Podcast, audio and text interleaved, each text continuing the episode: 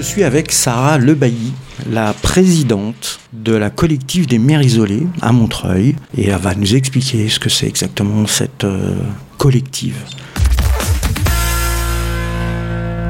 Bonjour Sarah. Bonjour. Alors, euh, tu es donc la présidente de la collective des mères isolées à, Montreuil, euh, Montreuil-sous-Bois, dans la Seine-Saint-Denis. Et quand est-ce que tu as eu, euh, c'est toi qui as créé cette association, puisque c'est une association aujourd'hui, quand est-ce que ça a été créé et puis d'où vient l'idée? Mhm. Alors, ça a été initié, on va dire, en fin février, mars, début mars, en pleine campagne municipale. Alors, initié par euh, bah, moi, une mère en colère. Et puis après, je dirais que pour être très précise dans les mots, euh, à la suite de ça, euh, il y a eu une création d'association, mais quelques mois plus tard. Hmm. mais là, du coup, je dirais que la création de l'association en soi, c'est pas moi, c'est nous. Hmm. Voilà, c'est du coup le mot collectif est important. Et euh, donc initié par une colère, euh, mais aussi par plein d'autres choses qu'il y avait derrière, qui étaient, qui étaient latentes. Euh, une colère vis-à-vis de la mairie de Montreuil, parce que en fait, je ne trouvais pas écoute sur une problématique qui paraissait tellement grossière que ça ne pouvait pas ne, ça pouvait pas être pris en compte, ça pouvait pas être écouté et ça pouvait pas être réglé. Euh, avec de la dignité et de l'humanité. Et en fait, c'était un problème de calcul des prestations à l'enfance. Donc, euh, je me retrouvais à ce moment-là au, chômage avec euh, à peu près 1000 euros par mois, un loyer de 700 euros, des aides assez modestes, bref, un peu comme beaucoup de mamans. Et je me retrouvais un peu dans un entre-deux. Mmh. Euh, où en plus je vivais en studio, etc. Enfin voilà, il y avait, j'avais un petit combo gagnant euh, de euh, des stigmates de la mère isolée aujourd'hui qui, qui est en galère et, qui, veut rebondir professionnellement, on va dire. Et il se trouvait que là, à ce moment-là, on voulait me faire payer presque 6 euros le repas de la cantine à ma fille. Sauf que moi, j'étais intervenante en milieu scolaire, donc euh, je faisais en plus un métier utile à la société. Et donc, je faisais en fait euh, des séances avec euh, des collégiens, des lycéens, des primaires sur la, lutte contre les discriminations, le racisme, les conduites à risque, etc. Donc, c'était un métier, en plus, pour moi, pour le coup, ça a du fond. C'est voilà. Donc, j'étais vacataire et donc, du coup, bah, je pouvais pas aller au taf si je mettais pas ma fille à la cantine. Mmh. Donc, ça n'avait pas de sens. Et en termes d'égalité et d'accès à la cantine pour tous les enfants, ça avait encore moins de sens. Mmh. donc, euh, quoi euh, Quel choix j'ai à ce moment-là? Euh, Enlever ma fille de la cantine et ne plus aller au travail. Donc, c'est quand même un problème pour l'insertion des femmes isolées, des mères isolées comme moi. C'était compliqué, en fait, de devoir à la fois gérer, je mets plus ma fille à la cantine parce que c'est n'importe quoi, je vais pas me retrouver avec une facture du jour au lendemain, en plus sans qu'on m'ait prévenu, alors que j'avais bien dit au mois de décembre que je que j'étais au chômage, que j'avais creusé ma précarité depuis plus d'un an. Euh, eux, ils se permettaient encore de faire un calcul sur N-2. Euh, donc ça veut dire qu'il y a N-2 pour eux, j'avais touché le pactole parce que j'avais gagné 23 000 euros l'année. Ouh C'est énorme. C'est waouh. Je voilà, j'aurais pu vivre dans un château. Donc il n'y avait pas, il y avait pas une conscience d'une réactualisation de ta situation. Elle était, elle était pas adéquate avec la situation que j'avais euh, à ce moment-là. Hmm. J'étais précaire, seule et euh, comme j'ai expliqué en fait par la suite, c'est que quand on est seul, on multiplie les charges et on divise les soutiens. Mmh. Donc voilà, on n'a pas. Euh, et il y a des degrés d'isolement en plus qui font que euh, soit euh, tu as tes parents, soit tu les as pas, soit tu as un cercle d'amis, soit tu n'en as pas. Euh, bref, tu pas tes cousins, tes cousines, tu pas mmh, tes frères et sœurs sur le territoire. Vraiment isolé. Etc. Moi, c'était mon cas, pour le coup. Et donc, tu rencontres d'autres mamans qui sont dans la même situation? Non, en, première étape, j'écris aux élus, j'ai mmh. pas de réponse. je suis reçue par une agente qui me fait pleurer dans son bureau, donc je trouve que c'est une deuxième, un deuxième palier de violence institutionnelle. Un jour, quelques jours plus tard, alors que j'arrêtais pas d'envoyer des messages à la mairie, on me propose, on m'appelle et on me propose 20% d'abattement. Ce à quoi j'ai répondu que j'étais pas une femme en solde et qu'il était hors de question que je ne sois pas traitée avec dignité et que ce soit pas adéquate avec la situation que je vivais à ce moment-là. Puis même 20%, ça suffit. 20%, c'est euh, ce que j'appelle vulgairement du foutage de gueule, clairement. Et là, ça a été la colère. Euh, je leur ai dit en fait c'est trop tard. Euh, c'était un mardi matin et je leur ai dit en fait c'est trop tard pour vous. Je vous avais mis en garde, je vous avais dit, je vous ai menacé de faire une grève de la faim, donc c'est clair Là, on était mardi matin. J'ai dit à l'agent qui était complètement d'accord avec moi pour le coup, et, donc j'espère que personne ne lui en voudra à ce monsieur, parce qu'il était génial. Il m'a juste dit, nous-mêmes à l'APE, on n'est pas d'accord entre nous. Euh, nous-mêmes, sur les nouvelles tarifications, il y a eu beaucoup de débats au sein de l'APE, et je suis d'accord avec vous sur ce que vous dites. Il m'a dit, c'est pas normal, euh, en effet. Et il m'a dit de continuer à faire mes recours euh, auprès de l'élu et je, je, continuais de menacer en fait donc de faire une grève de la faim à partir du vendredi d'après mais c'était déjà trop tard, puisqu'en fait, prise d'un élan de, donc de colère et à la fois de survie, euh, le lundi soir à 21h, ça m'a pris d'un coup. J'ai écrit un petit pavé que j'ai posté sur tous les groupes Facebook de parents mmh. euh, de Montreuil. Et j'ai dit voilà, vous êtes mère isolée, vous êtes en colère, vous en avez marre qu'on vous regarde pas, qu'on vous considère pas, donc euh, venez, on se fédère parce que là, c'est plus possible. Mmh. Et à ça, il y a une vingtaine de personnes, de mamans isolées qui ont répondu dans la soirée du lundi soir. Ça me fout des frissons rien que d'y repenser parce que c'était très très fort en, émotion. Et le mardi matin, quand j'ai eu cet appel, je les ai prévenus tout de suite. Euh, c'est simple, on est mardi. On est déjà une vingtaine de mères isolées en colère dans la ville de Montreuil, puisqu'à ce moment-là, c'était que au niveau de Montreuil. Et en plus, euh, il y a le Parisien qui aimerait bien faire un petit article, donc voilà, euh, faites quelque chose. Et de là, assez vite, en une semaine, en fait, ce que j'ai fait, c'est que avec ces mamans-là, on est parti faire le tour des candidats à la municipale. Donc on a rencontré quelques candidats. Donc on a été reçu par le maire, M. Euh, Monsieur Bessac, qui a été réélu euh, une semaine plus tard. Euh, donc du coup, quand on a été reçu par Monsieur Bessac, entre autres, hein, mais Monsieur Bessac nous a donné l'impression qu'on avait les deux pieds dans la porte, qu'il y avait une écoute, qu'il était très bienveillant. Mhm. c'était, pour moi, c'était une personne de confiance. Et on s'est dit, bah, il va peut-être pouvoir y avoir des engagements de prix euh, dans la, fin, bientôt, euh, etc. En plus, mmh. il a été réélu entre-temps, donc on se disait, bon, allez, on y croit. Et notamment sur les prestations à l'enfance, donc les deux, les deux points majeurs qu'on défend depuis la création euh, de notre collective, c'est bien un calcul spécifique des prestations à l'enfance mmh. vis-à-vis du statut de mère isolée, parce qu'on existe pour la, pour, la, pour la fiscalité, pour les impôts. On n'existe pas pour euh, notre euh, mairie. Mhm. Euh, on leur dit tout simplement que, ça existe dans d'autres villes et que dans d'autres villes, on ajoute une demi-part pour les mères isolées. Pourquoi? Bah, Parce qu'elles sont seules, point, en fait. Pour le coup, dans la ville de Suresnes, ça existe. Il y a une demi-part en plus de, de mise sur les prestations à l'enfance pour le calcul. Donc c'est possible. Et il y, a un autre tiré sur la petite enfance, pour le coup, euh, qu'on voudrait défendre, c'est la stabilisation du mode d'accueil des mères isolées, enfin des enfants des mères isolées. Pourquoi? Parce que c'est bien quand on a dépassé la CAMA, donc la commission qui permet euh, d'avoir une place en crèche municipale, déjà on a beaucoup de chance parce qu'à Montreuil il y a très peu de taux d'accueil et ça c'est la faute à personne plus ou moins ou c'est plutôt la faute à la société et, euh, mmh. y a une question d'argent en fait. Mmh. Donc euh, voilà.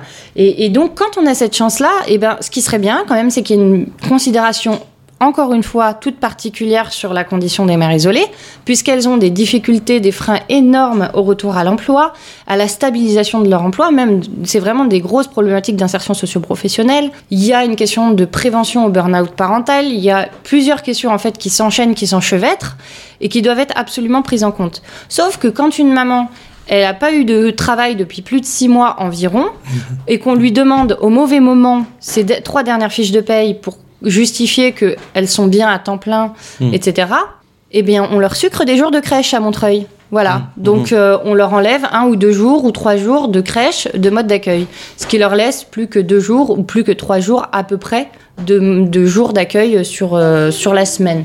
Le problème, c'est que euh, bah, derrière, ça les met encore plus en difficulté. Elles n'ont, et quand on parle d'ailleurs de, de, on va dire, d'égalité femmes-hommes, il y a un vrai problème. On sait très très bien que les hommes et les femmes dans cette société, de toute façon, quoi qu'il arrive, ne sont pas soumis aux mêmes problématiques, mhm. ni financièrement, ni en termes d'insertion, ni en termes de salaire, rien. Donc concrètement, c'est aussi une considération euh, des l'égalité femmes-hommes que de prendre en considération cette euh, question-là. Si on, si on veut ignorer cette question-là, on ignore clairement euh, une question fondamentale de féminisme. Donc pour moi, ça veut dire qu'on n'est pas féministe quand on n'en a rien à faire de cette question-là, clairement. et donc voilà, on, explique un peu que c'est un peu dire, c'est des femmes qui se payent l'intersectionnalité des problématiques. Si tant est en plus, si c'est des femmes qui sont pour le coup à l'intersection des discriminations si elles sont femmes, mères isolées, noires, homosexuelles, handicapées, euh, et pauvres, Ça, ça- ça- ça n'aide pas. n'ayant pas l'accès à la langue française, ouais. elles sont Très compliqué. C'est très compliqué. C'est vraiment les, les tâches se compliquent.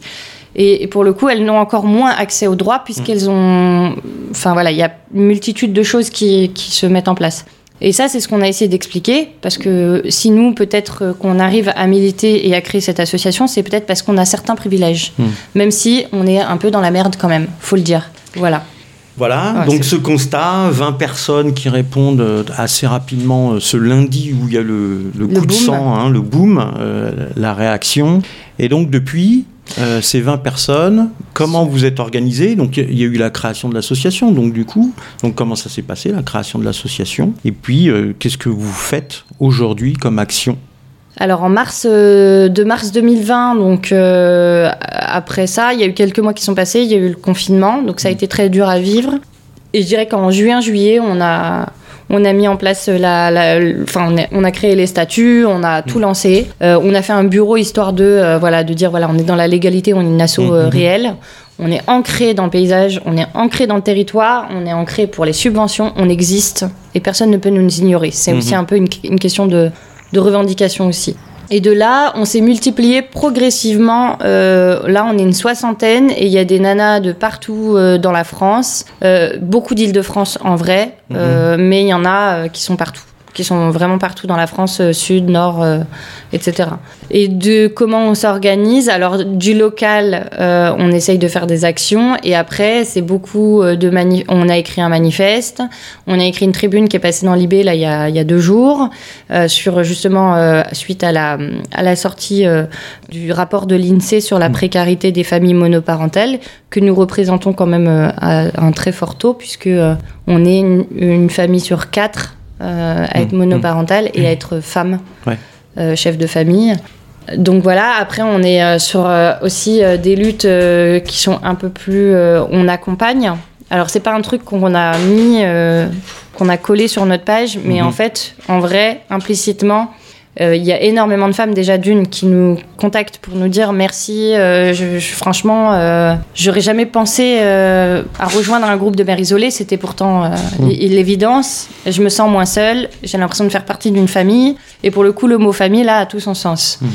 Et puis après, il y a celles aussi qui rencontrent de très grandes difficultés, qui sont victimes de violences conjugales, euh, qui sont victimes de violences euh, même post-séparation, euh, des violences faites sur les enfants, des mères qui sont des mères protectrices, qui se, se voient parfois, là je donne un, un tableau très noir de la chose, mais c'est réel, et il faut l'entendre. Il faut Qui- dire que ça existe. Voilà, Ça et, existe. et qu'elles sont plus nombreuses qu'on ne croit. Voilà, ce n'est pas une majorité, mais il y en a un certain nombre Ouais. quand même, et qu'il faut les considérer et, Mm. et regarder ces situations pour... euh, Droit dans les yeux pour avoir une société plus juste en fait. Exactement. Plus Et, euh, égalitaire, voilà. comme tu disais tout à l'heure. Ouais. Bah, y a, on a, on- du coup, ces mères protectrices qui se font désenfanter euh, parce que euh, il y en a, il y a des, il y a des hommes violents qui sont plus pervers que d'autres et euh, qui arrivent à jouer un double jeu avec la justice. Donc, on- il y a un vrai combat à mener en justice au niveau du pénal, du décloisonnement du pénal et du civil, puisque les affaires familiales passent en civil et tout ce qui est euh, correctionnel et euh, en pénal. et les assises, c'est en pénal. Et il y a un cloisonnement entre les deux qui fait que parfois, un criminel qui a tenté d'assassiner sa femme ou qui a fait d'autres choses, clairement, euh, bah, il garde son autorité parentale, euh, les mains dans les poches, il n'y a pas de souci. Euh, Il y en a même qui euh, demandent, exigent que l'enfant vienne rendre visite à monsieur en prison. Mhm. Euh, c'est inadmissible, c'est impensable. On est quand même le pays qui défend les droits de l'enfant, on n'a pas le droit de faire ça. Et euh, on, a, euh, on s'appuie, euh, nous, la collective, sur des gens extraordinaires, comme le juge Édouard Durand, qui est à Bobigny. En plus, c'est notre territoire, pour le coup, Mm. vu qu'on est né à Montreuil. Voilà, il y a Oui. tout un aspect de, sur la justice, en Oui, fait. Oui, un juge qui a, qui a écrit hein, Ouais. Quelques livres euh, qui, sont, bon, qui sont très intéressants. Mm. Voilà, on, les invite, on invite les gens à, Mm. à aller voir, euh, ces- à lire ces livres Ouais. qui sont très intéressants. Et donc, euh, il y a un accompagnement de l'association au niveau euh, voilà, civil et pénal euh, des mamans isolées ou alors un accompagnement euh, tout simplement euh, de soutien moral. Alors un, sou- un soutien humain avant tout, Mm. un soutien moral. Après le truc c'est qu'on ne se substitue pas à un professionnel euh, quel qu'il soit. Certaines d'entre nous ont des. Bah, par exemple, moi, je travaille dans le social, donc Mhm. euh, j'ai une formation sur l'accompagnement, mais euh, ça fait partie de notre règlement intérieur. C'est hors de question d'accompagner une femme victime de violence euh, si on n'est pas une professionnelle déjà, et Mhm. puis si on est en période de fragilité, si on vit nous-mêmes euh, des violences. Ça, c'est une règle première. Euh, donc on fait pas ça si on est vulnérable, c'est hors de question. On veille les unes sur les autres, on est censé le faire. Mhm. Voilà, c'est très important. Euh, après, on se retourne vers euh, les copines de la maison des femmes. On interpelle le service logement si c'est nécessaire, le service social départemental si c'est nécessaire. Enfin, on essaye de faire le max. Et pour le coup, là, j'ai un exemple qui est tout frais. De l'accompagnement moral, humain, comme tu dis, Voilà. mais aussi du coup administratif. Oui, un hein, petit peu. puisque, puisque tu Ouais. l'évoquais tout à l'heure, il y, a des- il y a des mamans euh, Qui parlent pas français. qui parlent pas français, il y a la barrière de, ouais, de, de l'écrit, de l'oral, euh, l'administration, du coup, ça devient quelque chose de, Tellement lourd. ouais, de très très lourd, euh, vraiment une galère, donc il y a de l'accompagnement euh, Oui, là-dessus. oui. Mm. On, est, on est au taquet et après, c'est pas toujours facile parce qu'on travaille, on a Mm. une surcharge mentale qui est commune à toutes, et, euh, mais on le fait parce qu'il est hors de question de laisser une sœur en, en galère. Et euh, on a fait euh, fraîchement, là, il y a pas longtemps, euh, c'était il y a, il y a une semaine, on a fait un appel à, à solidarité sur la ville de Montreuil. Et ça a répondu en quelques heures pour reloger une dame qui était à la rue avec euh, ses trois enfants enceintes de six mois. Et le 115 ne fait rien, euh, le SSD fait pas grand chose non plus. Euh, voilà, c'était une dame qui, qui s'est retrouvée dans une très grande difficulté, qui venait d'un autre pays. Donc euh, voilà, il y a toute une question derrière de, de droit des étrangers et tout. Donc nous, on- là, on, on réoriente. Voilà. Euh, donc en tout cas, c'était très beau de voir que waouh, personne ne laisse en galère une sœur et que cette dame, elle a été relogée très vite, mise à l'abri, en attendant de trouver des solutions.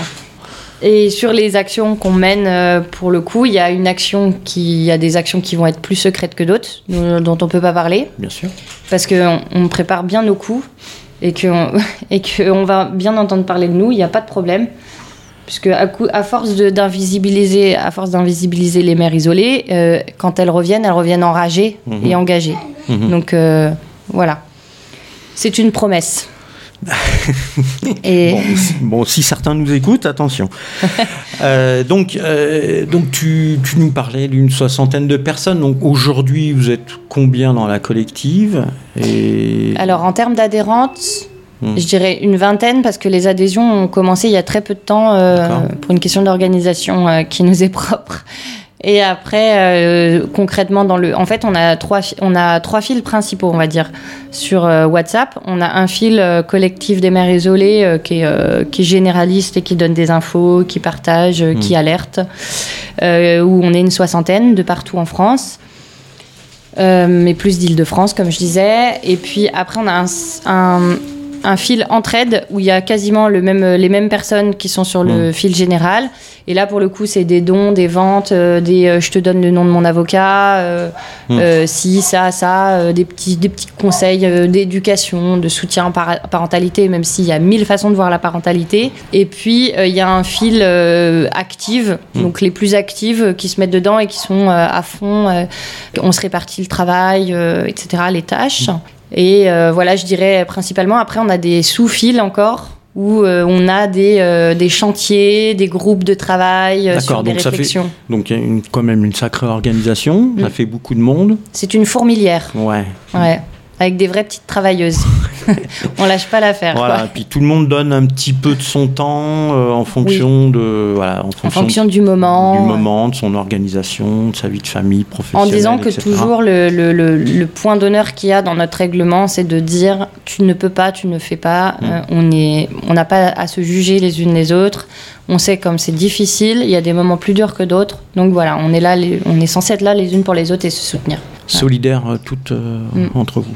Très bien. Donc, si on veut participer à tout ça, s'il y a des mamans isolées euh, qui sont vraiment isolées du coup et qui connaissent pas euh, la collective des mères isolées, comment on fait pour vous contacter? Alors, il y a un compte Instagram et une page Facebook. On peut pas dire qu'on a un numéro de téléphone parce qu'on n'en a pas d'officiel, donc on ne Mm. le donnera pas. Surtout que c'est aussi une porte d'entrée pour euh, les harceleurs potentiels, Oui.